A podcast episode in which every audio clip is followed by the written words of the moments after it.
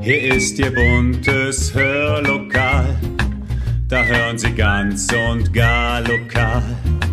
Ihr Platz im schönen Hör, Hör, Hörlokal. Herzlich willkommen zum Podcast Hörlokal. Unterhaltung aus dem Nassauer. Wir unternehmen heute eine Reise in die Sagenwelt des Nassauer Landes mit zwei Geschichten aus dem Buch Wo die Lorelei dem Lahnteufel winkt. Darin erfahren wir diesmal auch, warum das Buch eigentlich diesen Titel trägt. Und wir erfahren, warum die Maria von Dausenau einst blutige Tränen vergoss und wen der Lahnteufel bei Laurenburg mit in die Tiefe riss. Viel Spaß!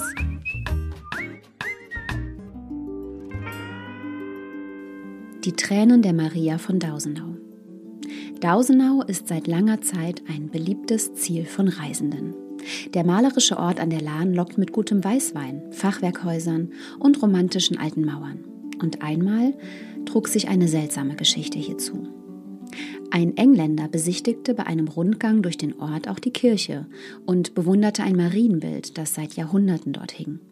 Die anmutige Gestalt der Maria und ihr liebliches Antlitz berührten den Reisenden zutiefst, und da er Gemälde aus aller Welt sammelte, fragte er bei der zuständigen Behörde an, ob das Bild wohl zu verkaufen sei.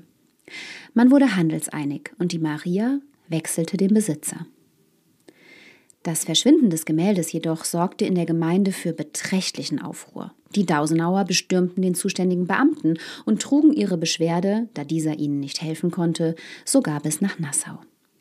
Dort hatte man Verständnis für die Klagen der Gemeinde und ordnete sofort die Verfolgung des Engländers an. Der Kunstsammler wurde auch bald gefunden, verhaftet und in Koblenz ins Gefängnis gebracht. Seine Einwände, er habe das Marienbild ehrlich erworben, fruchteten nicht. Er musste das Gemälde gegen Erstattung des Kaufpreises wieder herausgeben. Die Dausenauer hätten nun eigentlich zufrieden sein und das Marienbild einfach wieder in die Kirche hängen können. Weil aber das Gemälde einmal das Interesse eines Kunstkenners geweckt hatte, überlegte man lange, ob es in der Kirche überhaupt noch den angemessenen Platz hätte. Da entdeckten einige Bürger auf der Wiese, über welche das Bild beim Verkauf an den Engländer getragen worden war, eine Blutspur und folgerten daraus, dass die Maria wegen ihrer Entfernung vom angestammten Platz blutige Tränen vergossen habe. Und somit war die Frage, was mit dem Gemälde zu geschehen habe, ein für allemal entschieden.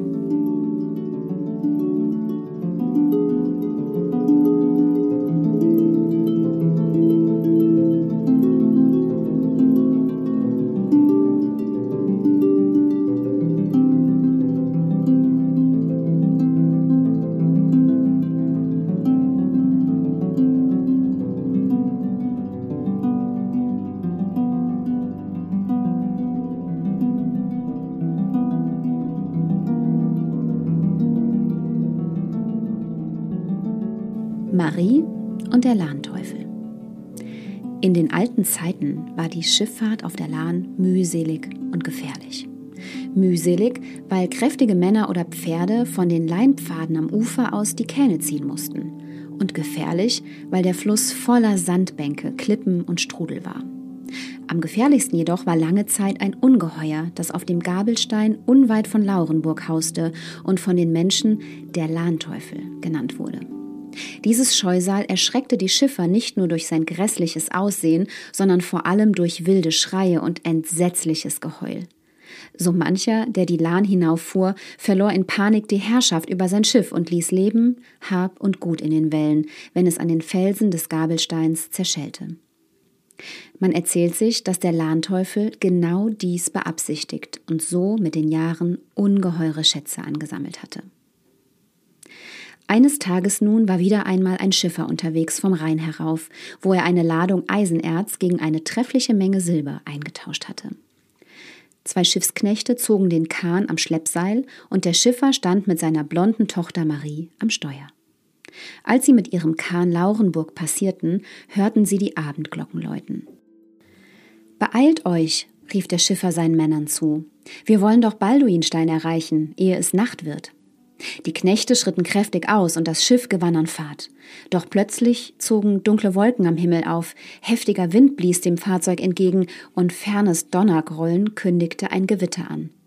Übernimm du das Steuer, sagte da der Schiffer zu Marie. Ich werde ans Ufer gehen und den Männern helfen. Er sprang ans Ufer und legte sich mit in die Seile, und so ging es eine Weile recht gut voran. Marie hatte das Schiff schon oft gesteuert, und nun stand sie am Rad und sang, und ihr langes Haar wehte im stürmischen Wind. Da zuckten die ersten Blitze über den Himmel, und obwohl die Männer ihr Bestes gaben, kam sie kaum noch voran gegen die aufgewühlten Wasser der Lahn. Als sie das Ruppachtal passierten, prasselten dicke Tropfen auf sie nieder, der Wind toste und heulte, und ein Blitz nach dem anderen erleuchtete den donnergrollenden Himmel. Jetzt kam der Gabelstein in Sicht. Immer wilder toste der Fluss, greller entluden sich die Blitze und krachend schlug der Donner an die Ohren der Reisenden. Der Schiffer dachte an den Lahnteufel und erkannte die Gefahr, die seinem Gefährt drohte, und er rief seiner Tochter zu Marie, sei auf der Hut, der Gabelstein. Doch da ertönten inmitten des Gewittergrollens so unmenschliche Schreie vom Gabelstein her, dass man meinte, sie kämen geradewegs aus der Hölle. So laut brüllte das Ungeheuer, dass die Warnung des Vaters von dem Lärm verschluckt wurde. Die furchteinflößende Gestalt des Lahnteufels erschien auf dem Gabelstein. Dunkel zeichneten sich seine Umrisse vor den zuckenden Blitzen ab, und seine glühenden Augen hefteten sich auf Marie, die verzweifelt am Steuer drehte, um das Schiff auf Kurs zu halten. Die Männer am Ufer stemmten sich mit aller Kraft ins Seil, doch der Kahn geriet ins Schlingern und drohte sie ins Wasser zu reißen. Da rief Marie voller Verzweiflung Vater, rette dich und das Leben unserer Männer, ich opfere mich dem Lahnteufel. Und mit diesen Worten nahm sie die Hände vom Rad, breitete sie aus und bot ihren wehrlosen Körper dem Ungeheuer dar. Die Männer am Ufer ließen voller Entsetzen das Treidelseil fahren, als nun abermals ein fürchterliches Heulen und Schreien ertönte.